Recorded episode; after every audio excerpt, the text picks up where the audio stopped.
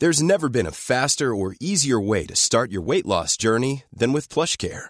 PlushCare accepts most insurance plans and gives you online access to board-certified physicians who can prescribe FDA-approved weight loss medications like Wigovi and Zepbound for those who qualify. Take charge of your health and speak with a board-certified physician about a weight loss plan that's right for you.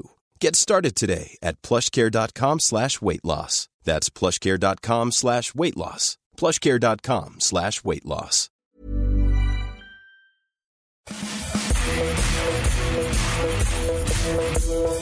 Bonjour à toutes, bonjour à tous et bienvenue dans le FC Stream Team. Je suis Martin Mosnier, journaliste à Eurosport.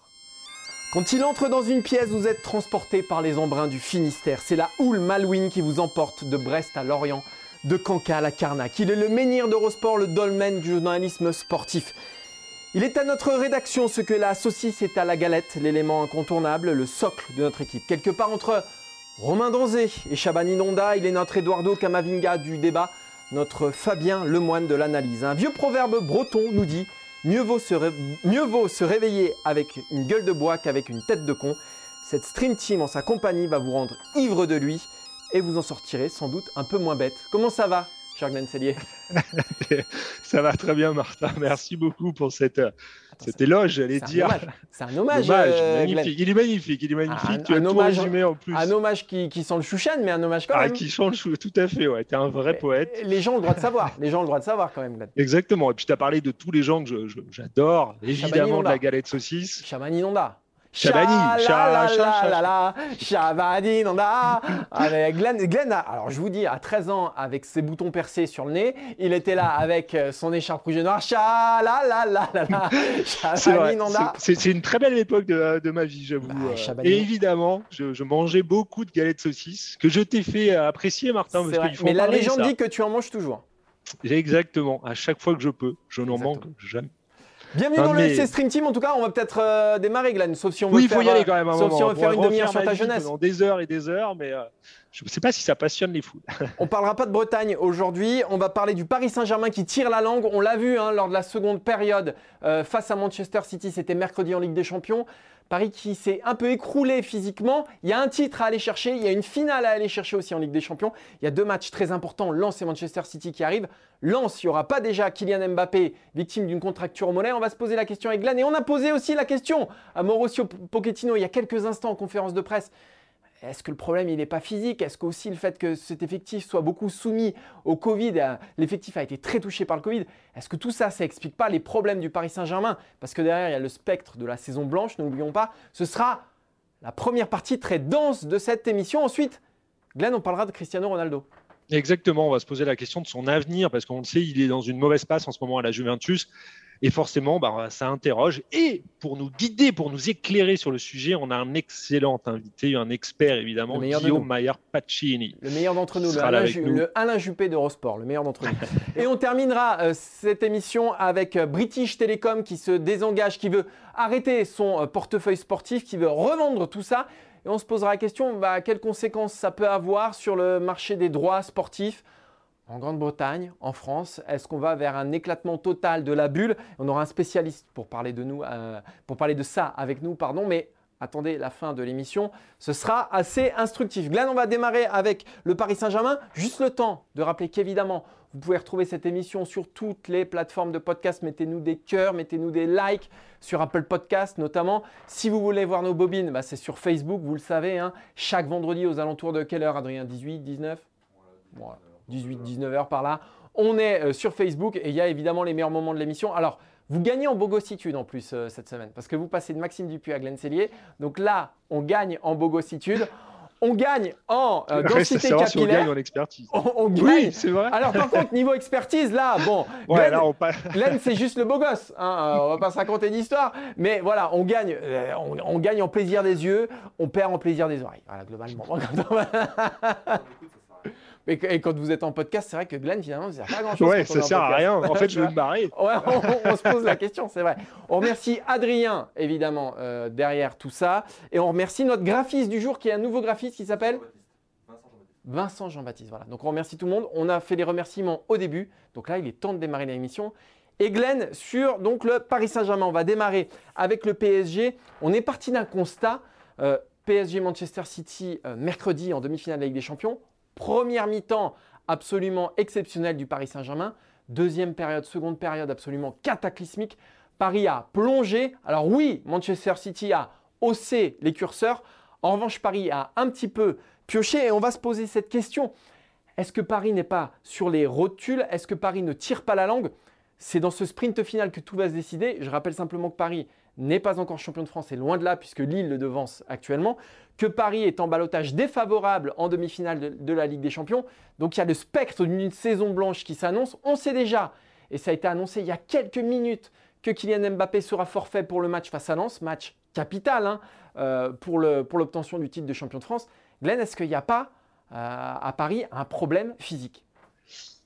Moi, je, je, le pense. Je, franchement, quand je vois le match du, du, PSG, je vois juste pour rappel la première mi-temps, la première période, notamment les 30 premières minutes du PSG face à Manchester City.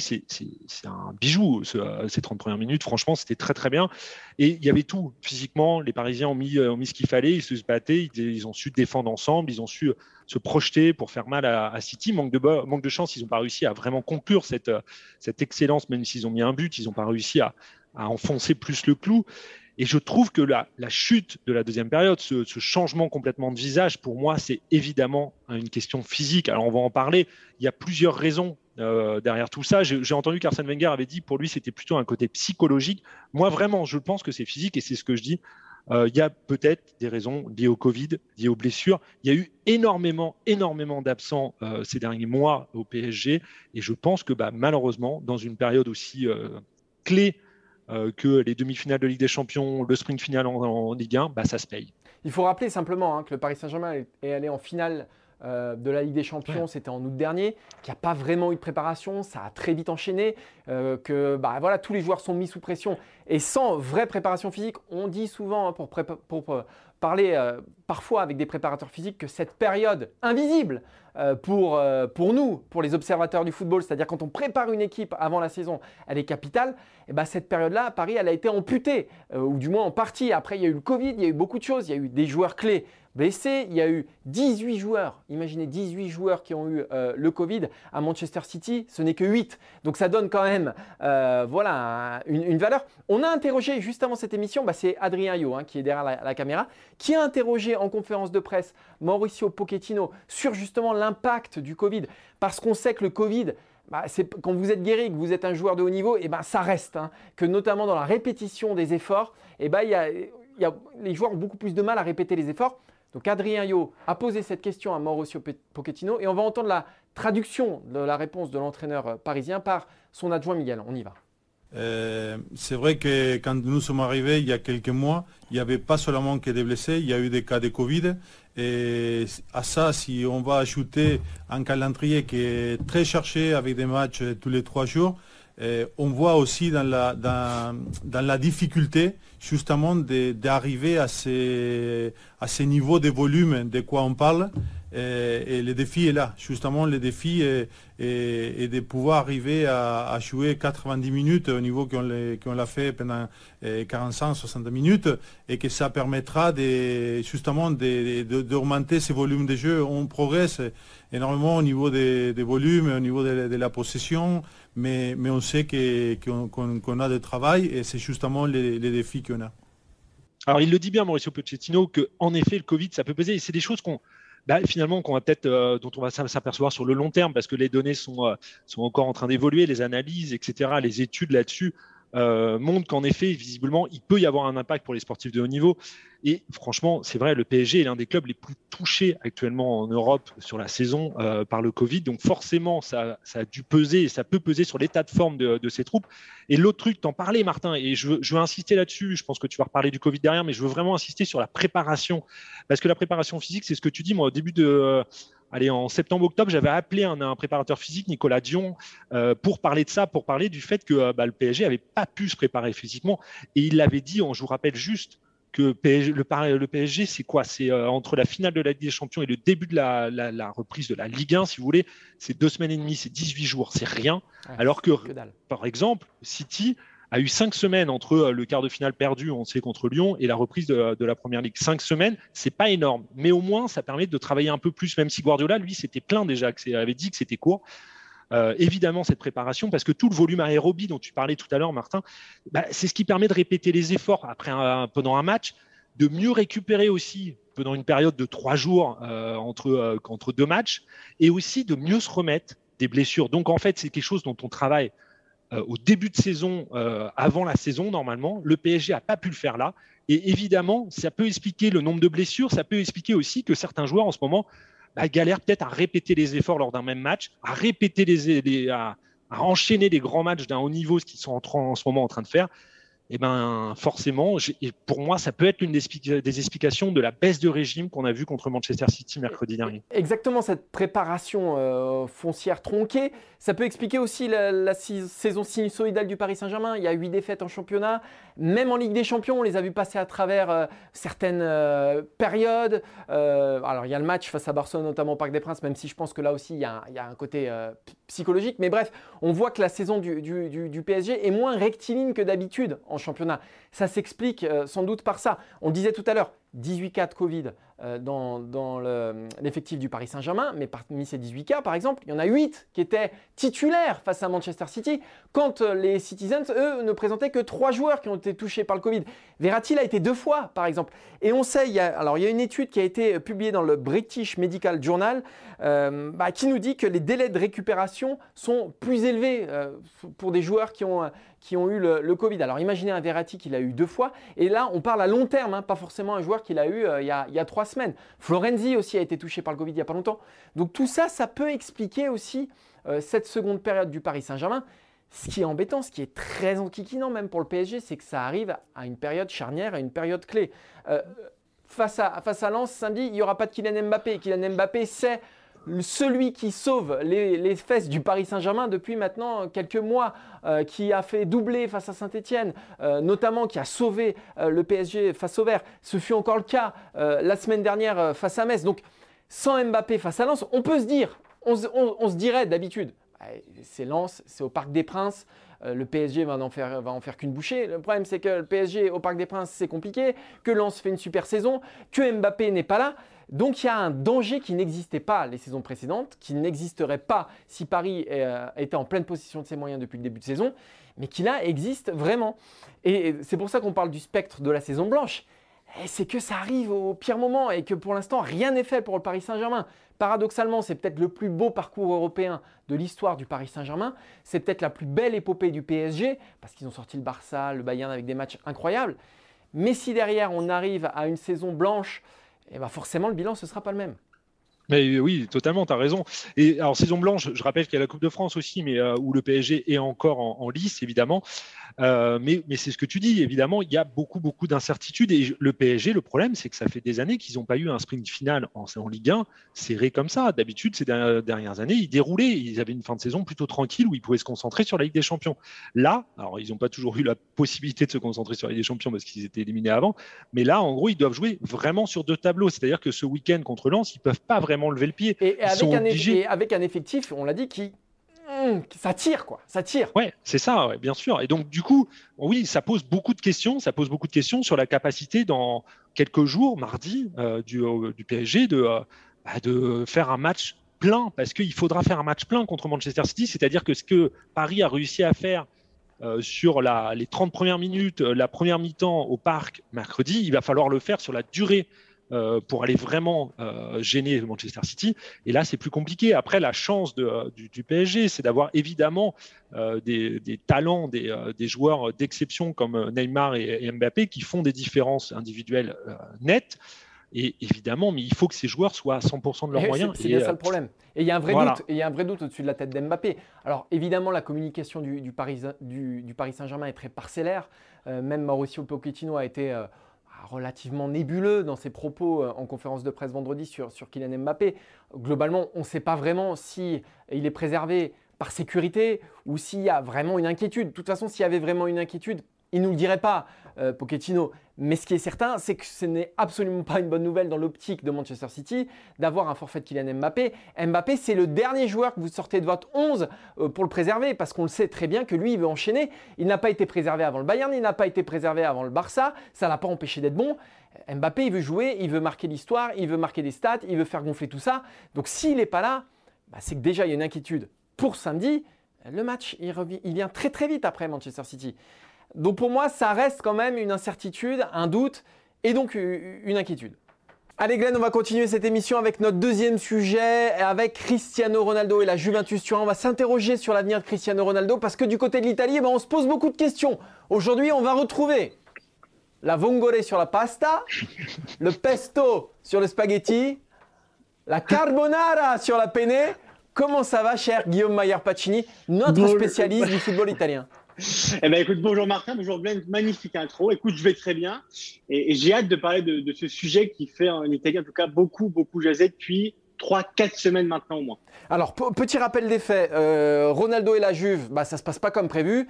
La Juve avec Ronaldo n'a jamais dépassé les quarts finales avec des champions. En plus, en championnat, le titre, bah, on peut quasiment dire qu'il s'est envolé. Euh, ça va être officiel dans quelques journées, euh, quelques jours peut-être même. Euh, qu'est-ce qui se passe d'autre? Bah, Ronaldo se pose beaucoup de questions sur son avenir. La presse italienne se pose beaucoup de questions sur l'avenir de Ronaldo. Et la Juve se demande aussi bah, si elle doit continuer avec lui. On rappelle qu'il lui reste un an de contrat. Guillaume, moi ce que je veux savoir d'abord, c'est ce qui se dit du côté de l'Italie. Je vais être très clair. Est-ce que Ronaldo va rester cet été? Écoute, la, réponse encore, honnêtement, je pense que même la Juve et Ronaldo ne le savent pas. Ce qui est certain, c'est qu'en tout cas aujourd'hui, il y a une question, une réflexion euh, qui, est, qui a été entamée à la Juve, parce que globalement, la Juve va probablement entamer une révolution globale euh, qui englobe aussi André Agnelli. Hein. Alors, il y a eu l'épisode de la Super League euh, que, vous avez tous suivi ces dernières semaines avec Agnelli. C'est vrai que ça concerne Agnelli, ça concerne Pirlo et Allegri qui pourraient venir. Évidemment, ça concerne le terrain aussi, parce qu'un joueur comme Ronaldo, Martin, qui touche 31 millions d'euros net par an dans un contexte économique comme, euh, comme on le connaît aujourd'hui, forcément, tu, te poses des questions. Il a 36 ans. Euh, la Juve a, perdu peut-être en qualité aussi autour de lui. Peut-être qu'elle a fait trop vite il y a trois ans l'équation un peu entre euh, Ronaldo égale Victor et des champions. Il n'y avait pas que ça. Donc, il y a peut-être un désert technique qui s'est installé autour de lui. Mais en tout cas, aujourd'hui, aucune décision n'a été prise sur l'avenir de Ronaldo, mais il y a une réflexion du joueur qui regarde quand même autour de lui voir, voir ce qui se passe, et la Juve qui ne serait pas contre son départ parce qu'elle économiserait beaucoup d'argent. Mais aussi, on est, on est conscient que Ronaldo, même s'il traverse une période difficile, reste quand même important pour la Juve parce que justement, c'est Cristiano Ronaldo. C'est la question que je veux te poser, Guillaume, c'est euh, qu'est-ce que ça donne la saison de Ronaldo d'un point de vue, j'allais dire, italien, au-delà de, de, ce qui s'est passé en Ligue des Champions. On rappelle que la Juve s'est fait sortir par Porto en huitième de finale, donc c'est pas très glorieux. Euh, mais d'un point de vue, on va dire, italien, la saison de Ronaldo à la Juve, euh, ces derniers temps, c'est moyen moyen et on sent qu'il y a de la tension. Écoute, les statistiques, si, les gens qui ne suivent pas la Serie A vont voir les stats de Ronaldo, c'est 32 buts en 39 matchs. Dit comme ça, tu pourrais me dire, bon, bah voilà, c'est du Ronaldo tout craché, il fait une super saison. Il faisait une très bonne saison, j'ai envie de te dire, avant l'élimination contre Porto. Il y a eu un après. Alors, il a mis triplé contre Cagliari. Voilà, c'est le coup d'arrêt. Alors, le coup d'arrêt, trois jours après, il m'a triplé contre Cagliari. Donc, c'est un peu le réveil, le sursaut du champion. Et c'est vrai que depuis trois matchs, quatre matchs. Euh, c'est un Ronaldo triste, c'est un Ronaldo malheureux. Euh, en tout cas, il est décrit comme ça euh, sur, sur les journaux italiens. Et contrairement à il y a quelques années, c'est qu'aujourd'hui, vraiment, ça explose euh, au regard de tout le monde. C'est-à-dire qu'il ne se cache pas sur le terrain. On sent qu'il y a une espèce de mal-être chez Ronaldo. Et aujourd'hui, la Gazzetta, par exemple, disait qu'il était totalement isolé. C'est-à-dire qu'il y a une espèce de, de, de mal-être. Et on se pose clairement la, question est-ce qu'il est malheureux à la Juve? C'est peut-être un élément de réponse. Est-ce qu'il est triste parce que bah, la saison de la Juve forcément est très décevante? Elle n'est pas certaine encore de se qualifier en Ligue des Champions, donc ça aussi c'est un facteur. Si demain Martin la Juve se qualifie pas en C1, je doute pas que Ronaldo va forcément dire bon, bah, si vous ne vous qualifiez pas, moi je m'en vais. Mais tu me disais même quasiment que sur les derniers matchs, tu avais l'impression que la Juve joue à 10. Oui, parce que Ronaldo, en fait, hum, est, transparent tant dans, le, dans, dans, les phases de jeu et même devant le but face à la Fiorentina. Les Tifosi l'ont bien vu. Il y a une occasion euh, sur, le 1 en fin de match, une tête toute simple à mettre, il la met pas. Contre part, il prend un carton jaune tout bête en fin de match parce qu'il envoie le ballon dans les tribunes, parce qu'il est frustré. Il y a un sentiment de frustration, d'isolement, de mal-être. On sait que Ronaldo est très focalisé sur ses stats personnels, c'est pas, pas une surprise, tout le monde le sait. Mais c'est vrai qu'aujourd'hui, on a l'impression que depuis 4-5 matchs, il y a vraiment une espèce de mal-être. Et c'est aujourd'hui cette attitude qui choque plus en Italie que, que ses performances. C'est trois matchs qui marquent pas, c'est pas énorme. Ça peut arriver à tous les joueurs euh, du monde. Mais c'est vrai que son attitude aujourd'hui pose, réflexion en Italie. Même les tifosi aujourd'hui disent, mais tu vas voir les réseaux sociaux, ce qui, on va dire, un peu résume le sentiment global des tifosi, c'est que Ronaldo, ok, mais s'il joue comme ça, honnêtement, autant le mettre sur le banc, même si on sait qu'avec un joueur comme lui, euh, le sursaut peut arriver à tout moment. Glenn, c'est pas forcément une, mauvaise nouvelle pour la, pour la Juventus de, se séparer de Ronaldo. On sait que là, la Juve est dans un instant charnière. Euh, elle va sans doute changer d'entraîneur, elle va sans doute changer de projet. Et Glenn, si, la Juve veut changer de projet, euh, bah, il va falloir se séparer de Ronaldo. Bah, exactement, je suis d'accord, euh, tu as totalement raison Martin pour moi là-dessus et c'est ce que dit, euh, disait Guillaume tout à l'heure, il faut voir ce que pèse Ronaldo dans les finances de, la Juve, c'est juste colossal. Euh, Guillaume l'a déjà dit mais on va juste répéter parce qu'il faut avoir ça en tête, c'est 31 millions d'euros net par saison Ronaldo, si vous rajoutez les charges ça fait à peu près 86 millions d'euros pour la Juve, c'est énorme. C'est 22% de la masse salariale de la Juve, rien que Ronaldo. Alors évidemment, euh, la Juve le savait quand ils ont recruté, euh, quand ils ont recruté Ronaldo en 2018. Euh, le truc, c'est que je pense qu'ils ne pensaient pas que leur revenu allait augmenter peut-être si peu, si je peux être un peu négatif, parce que évidemment les revenus ont augmenté. On sait que le chiffre d'affaires de la Juve a été record il y a, deux, saisons avant, le Covid en fait. Mais depuis, bah, en fait, ça n'a pas augmenté tant que ça. Et surtout, bah, il y a eu le Covid qui est passé derrière. Euh, la Juve a annoncé il y a peu de temps un déficit de, euh, plus de 110 millions d'euros euh, au premier semestre cette année. C'est énorme. Et pour moi, évidemment, c'est ce que ce que tu dis. Si il faut avoir une révolution, si la Juve veut vraiment mettre en place une révolution, changer de projet, pour moi, c'est obligé de le faire sans Ronaldo parce que Ronaldo pèse trop dans les finances du club pour réussir vraiment à changer vraiment de modèle. Si Ronaldo est là, en fait, ce sera la même chose l'année prochaine parce que la Juve n'a pas de marge en gros pour s'activer et vraiment essayer de trouver de nouveaux profils, essayer de, miser sur d'autres joueurs. C'est pas possible pour moi si Ronaldo est encore là. Et alors, Guillaume, tu, me contrediras si tu n'es pas d'accord avec moi, mais quand on regarde euh, ces dernières années, avant que, que Ronaldo arrive, la Juve restait en 4 ans sur deux finales de Ligue des Champions. Depuis qu'il est arrivé, on rappelle c'était à l'été 2018. Euh, Depuis ce temps-là, c'est deux éliminations en huitième, une élimination en quart. Mais pire que ça, c'est des éliminations contre l'Ajax, Lyon et Porto. Et pour la première fois depuis des années, la Juve ne va pas gagner euh, le Scudetto euh, cette année. Elle gagnait sans lui. Donc au final, moi je dirais que Ronaldo n'est responsable de rien. Euh, il n'est coupable de rien parce qu'il a fait le taf à la Juve. Il a marqué, il a terminé meilleur buteur, etc. Donc c'est la Juve. La Juve qui est coupable d'avoir tout misé sur lui, d'avoir appauvri le reste de l'équipe, d'avoir fait un all-in sur Ronaldo. Et c'est ça le problème finalement, Guillaume. Moi, je suis totalement d'accord avec ce que tu dis, Martin. On peut pas euh, reposer tous les problèmes. on peut pas, on peut pas reposer tous les problèmes de la Juve sur Ronaldo.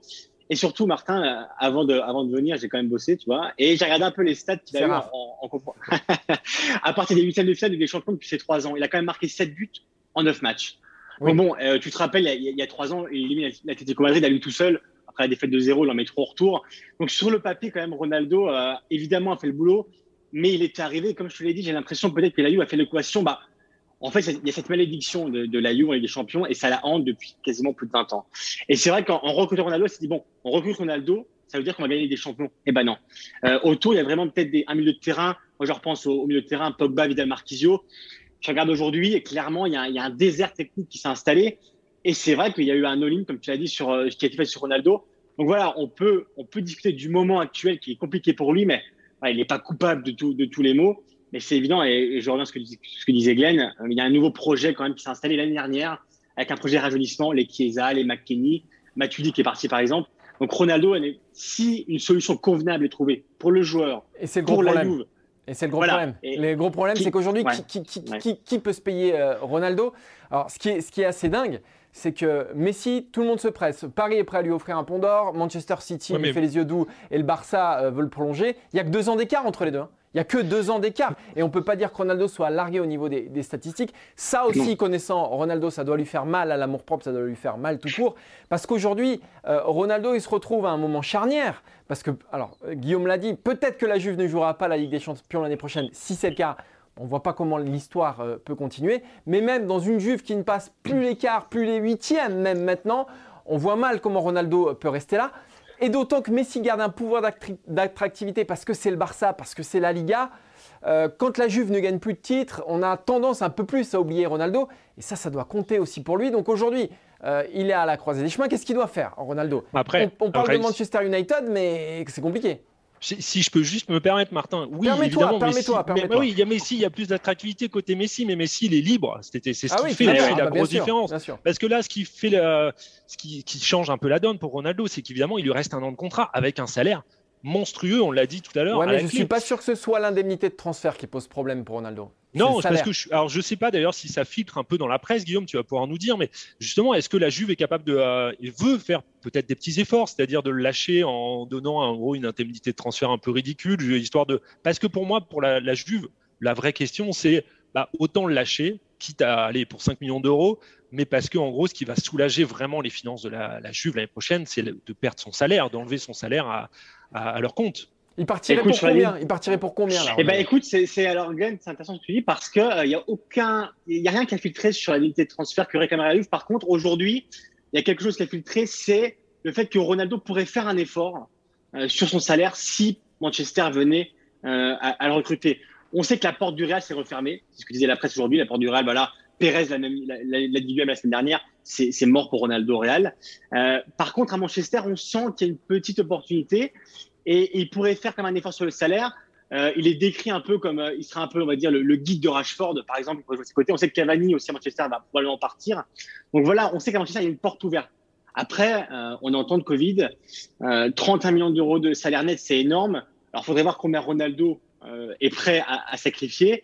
Il faut voir aussi combien Manchester est prêt à lui offrir. Donc, il y a beaucoup quand même de facteurs qui font penser que la solution la plus simple, peut-être, Martin, tu me diras ce que tu en penses, c'est attendre un an, faire encore un an comme ça. Ouais, mais attends, attendre un an quand on a 36, quand on a 36, c'est ça. le problème. C'est attendre un an quand on a 27, 28. Mais là, lui reste, là, là c'est la fin de carrière qu'il faut qu'il écrive, Ronaldo. Là, c'est l'image qu'il va laisser. Alors, il y a plein de choses qui ont été. Euh, mais, mais comment il va sortir? Comment il va sortir, Ronaldo? Avant peut-être de partir pour des championnats plus exotiques. Quoique, je ne suis pas sûr que ce soit dans, le, le, vrai, le, vrai, le vrai problème que disait Glenn, c'est l'année de contrat qui lui reste. S'il était en fin de contrat, honnêtement, je pense que beaucoup de clubs se seraient activés dans le sens où tu peux toujours négocier directement avec le joueur. Aujourd'hui, il faut passer par la You, il faut passer par le joueur. Voilà, on sait que euh, Jorge Mendes, son agent, a été missionné en tout cas pour trouver une porte de sortie.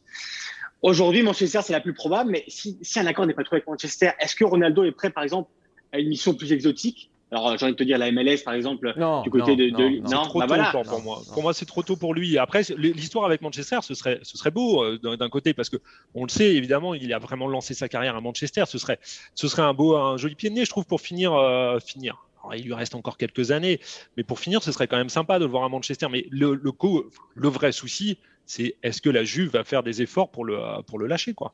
Exactement, c'est la question. On en reparlera dans le FC Stream Team, dans Mercredi Mercato tout l'été, vous inquiétez pas. C'est un sujet vaste. On te remercie, Guillaume, de nous avoir euh, accordé un peu de ton temps parce qu'on sait qu'il est précieux, parce qu'on sait que tu es un travailleur acharné. Et allez évidemment sur eurosport.fr vous délecter de Pacini, de Guillaume Maillard Pacini, la plus belle plume du journalisme contemporain. Merci Guillaume. merci Martin, merci Glenn. Allez, pour la dernière partie de cette émission, on reçoit euh, Vincent Chaudel, économiste et cofondateur de l'Observatoire du Sport Business. Déjà, merci de nous accorder un peu de votre temps. On vous reçoit, bonjour, bonjour, on vous reçoit parce que euh, bah, BT Sport veut euh, céder son enfin BT veut céder son catalogue sport en Angleterre et ça redistribue les cartes. Hein. c'est ce que vous me disiez en préparant cette émission, ça redistribue complètement les cartes du côté du, bah, du, marché du droit TV en Angleterre. Alors, ça redistribue les cartes, ça ne change pas les montants, puisque euh, l'acteur qui pourrait racheter euh, le, catalogue BT Sport euh, est engagé pour les trois prochaines années, comme, comme les Amazon, qui est d'ailleurs un des candidats, et comme les Sky. Euh, donc ça ne change pas en profondeur, ou du moins à, court terme, l'économie de la Première Ligue. En revanche, ça peut changer la, structure même des, acteurs. C'est-à-dire que on passe avec des acteurs, imaginons 30 secondes que Amazon, mais ce n'est pas le seul d'ailleurs, il y a également Dazone et Discovery, une maison que vous connaissez par ailleurs, euh, qui s'y intéressent. Bref, ce sont des acteurs qui ne sont plus des acteurs nationaux, ce sont des acteurs qui sont globaux. Euh, si on parle d'Eurosport, à un moment donné, Eurosport a, euh, ne couvre pas que la France, bien évidemment comme son nom l'indique d'ailleurs. Euh, mais euh, DAZN n'a pas une réflexion uniquement euh, nationale, pas plus qu'Amazon. Donc si ces acteurs-là, à un moment donné, ont un portefeuille de droit, ils vont essayer aussi de discuter avec euh, les organisateurs des compétitions pour pouvoir les exploiter sur leur potentiel, c'est-à-dire le monde entier. Et ça, c'est vraiment intéressant. L'une des questions aussi, c'est euh, parce qu'on le voit, qu'est-ce que ça révèle en fait qu'un groupe aussi puissant que BT euh, cherche à vendre son portefeuille sport, sport? C'est parce que est-ce que ça veut dire que la bulle est arrivée à, une limite et qu'elle est en train d'éclater, peut-être la bulle des droits TV alors, je suis pas sûr qu'elle soit arrivée à une limite. je pense qu'elle arrive peut-être à une limite domestique. Et c'est ça le sujet. je, vais vous prendre un, un exemple qui n'est pas nécessairement droit télé tout de suite, mais qui est lié en fait. Quand vous achetez un joueur comme Neymar à 220 millions d'euros, même si c'est pas un transfert et que c'est un rachat de clause, vous n'imaginez absolument pas les amortir sur la France, pas plus sur l'Europe. En revanche, 220 millions d'euros, quand vous essayez de l'amortir ou de le valoriser sur le monde entier, ça change l'économie. Euh, quand on parle du football anglais, qu'on est à 4-5 milliards d'euros de, de, droits, ça devient compliqué d'amortir sur le seul euh, territoire euh, britannique, alors qu'à un moment donné, ces sommes-là peuvent s'imaginer sur des territoires bien plus vastes. C'est pour ça, et je fais une, une parenthèse, c'est que le projet de Super League dont, euh, avorté ou reporté selon euh, euh, la vision des uns ou des autres, avec 6 milliards, oui, ça se tient parce que cette Super League, elle, aura, elle aurait ou elle aura une audience mondiale. Donc on est sur une globalisation des droits télé. Bah, définitivement. Qui, qui, est en Train, qui, est en train, de se passer sous nos yeux. quoi. Exactement, c'est ça qui est en train de s'opérer. Et alors, euh, moi, je, on n'est pas nécessairement sur l'effondrement d'un pilier, mais sur la transformation. Alors, c'est intéressant parce qu'on sait que la Première Ligue était en train aussi de regarder pour prolonger ses droits TV, euh, essayer jusqu'en 2025. Et justement, euh, est-ce que la somme qui était colossale lors des dernières négociations va être à la même hauteur, ce qui peut engendrer beaucoup de conséquences derrière, notamment pour les clubs? En fait, je, pense que le sujet au niveau de la première ligue, qui est un peu délicat dans cette notion de prolongation, c'est n'est pas l'effondrement de, son marché, c'est l'incertitude du marché. On l'a vu sur les semaines passées, le sujet de Super League avec potentiellement six clubs anglais qui pourraient partir euh, aurait un impact structurel sur la valeur même de la première ligue. Donc c'est ça qui, à mon avis, est un handicap actuellement dans la renégociation des droits anglais. C'est que euh, si j'étais diffuseur, évidemment que la première ligue est intéressante, mais quelle première ligue? Parce qu'une première ligue sans euh, Manchester United, Manchester City, Arsenal, Chelsea, Tottenham et Liverpool, ça reste une première ligue. Et ça n'a peut-être pas la même valeur. Oui, mais normalement, la première ligue est avortée et du coup, on aura quand même. Euh, la Super League, la Super League est avortée. La Super League, excusez-moi. la première ligue n'est pas avortée encore. non, non, oui, euh, mais, mais on sent bien quand même que les acteurs, parce qu'on parle quand même pas de sommes. Euh, anodine. C'est quand même des, gros montants dont il est question que chacun essaye de, se préserver et de, et de, sécuriser ses investissements. Et, c'est logique. Donc je, pense que là, on est quand même dans une période d'incertitude et que cette période d'incertitude, elle, n'est pas favorable à ceux qui euh, vendent. Euh, elle peut être favorable à ceux qui achètent, mais qui achètent très bas. Et donc, la meilleure protection aujourd'hui de la Première Ligue, c'est d'avoir trois ans de contrat devant elle, ce qui est peut-être pas le cas au niveau de la France. Alors justement, c'est très intéressant parce que justement, c'est ce qui évidemment nous passionne. Et quand on pense au marché français, on pense au marché anglais, on pense aussi au marché français. Et euh, est-ce que ça peut avoir des conséquences, euh, notamment aussi sur la, négociation des droits TV? On sait que la Ligue euh, française, la LFA, euh, doit trouver un nouveau diffuseur pour la période 2021-2024. Est-ce que ce retrait de BT peut influencer justement cette négociation? Alors, BT n'avait pas d'intérêt par rapport à la. Non, mais je veux dire, d'autres acteurs vont, voilà, notamment, je, pense à Dazone quand je dis ça. La, question, c'est qu'on pouvait se poser la question ou espérer l'intervention ou l'implication d'Orange, par exemple, dans, dans le prochain appel d'offres, qui est un acteur puissant, qui a déjà beaucoup d'abonnés, euh, qui a connu le foot, pas nécessairement une, une expérience heureuse, mais je pense qu'elle était euh, euh, peut-être prématurée. Je pense qu'Orange avait raison, mais peut-être Orange a eu raison peut-être trop tôt par rapport à la maturité du marché français, et que ça pouvait ou ça peut être un, acteur important dans, dans le nouvel appel d'offres. Maintenant, son, son cousin ou son concurrent britannique euh, se retirant, c'est pas nécessairement un signe positif à ce niveau-là. Mais on peut se poser aussi, voir les choses d'une autre façon. Euh, comme j'évoquais l'arrivée d'acteurs Amazon, Dazone, euh, par exemple, euh, des acteurs globaux, internationaux. Est-ce que euh, pour euh, les, droits à venir, la, France n'aurait pas intérêt à se poser la question d'embarquer euh, ou de laisser tomber cette notion de territorialité dans ses droits? C'est-à-dire que les droits dont on parle en France actuellement, c'est les droits nationaux, c'est-à-dire d'exploitation de la Ligue 1 en France. Rappelons juste que les droits internationaux de la Ligue 1, c'est 85 millions d'euros là où en Espagne, c'est 895 millions d'euros. Euh, je suis pas sûr que euh, de se, passer de 85 millions d'euros pour attirer un acteur global comme Amazon ou Dazone soit une mauvaise option, par exemple. Alors c'est pas une option facile à mettre en œuvre parce qu'aujourd'hui il y a un détenteur de droit, il faudra euh, le dédommager si besoin est, mais euh, ça peut être une piste à creuser. Mais, en gros, ça voudrait dire repenser complètement, ce qui paraît compliqué en, si peu de temps, j'allais dire, repenser complètement le schéma des droits TV et euh, la manière de les vendre. Ah, c'est pas neutre, effectivement. Euh, il y avait aussi euh, la possibilité de ne pas revendre pour trois ans, mais de revendre chaque année. Peut-être que on peut être sur une discussion de prolongation des droits ou de, de vente des droits pour la saison 2021-2022 pour se laisser le temps d'ajuster euh, ce, ce sujet-là, euh, le négocier avec les détenteurs actuels et euh, construire un appel d'offres pour, pour les deux ou trois saisons à venir. Merci beaucoup. Merci beaucoup, monsieur, monsieur Vincent Chaudel, pour votre analyse, pour votre expertise. Merci beaucoup. Et puis, de toute façon, c'est un feuilleton qu'on va suivre, hein, notamment oui, je crois qu'on peut se dire à bientôt. Ouais, je crois qu'on peut se dire à la semaine prochaine et à celle d'après. Merci beaucoup. Merci. Merci, au revoir. Glenn, merci euh, d'avoir passé cette, euh, ce FC Stream Team en, notre compagnie. Euh, c'est Romain Danzé et Johan Gourcuff là. Ouais, c'est vrai, exactement. Tous les, tous les Bretons seront très heureux de, de, terminer en, en musique.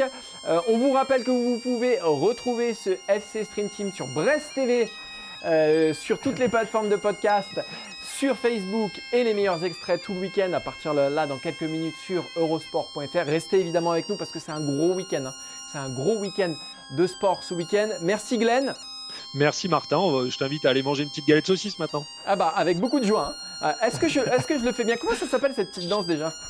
Euh, j'ai un trou de mémoire malheureusement. Mais non, mais c'est pas possible. Mais c'est pas vrai. Non, c'est pas possible. Non, mais t'es pas. Ouais, c'est un faux breton. Un, euh, ouais, là, je suis navré malheureusement. J'ai l'impression que t'es un breton de Paris, toi. Enfin, bref. euh, on se donne rendez-vous la semaine prochaine avec euh, le retour de Maxime Dupuis, sans doute.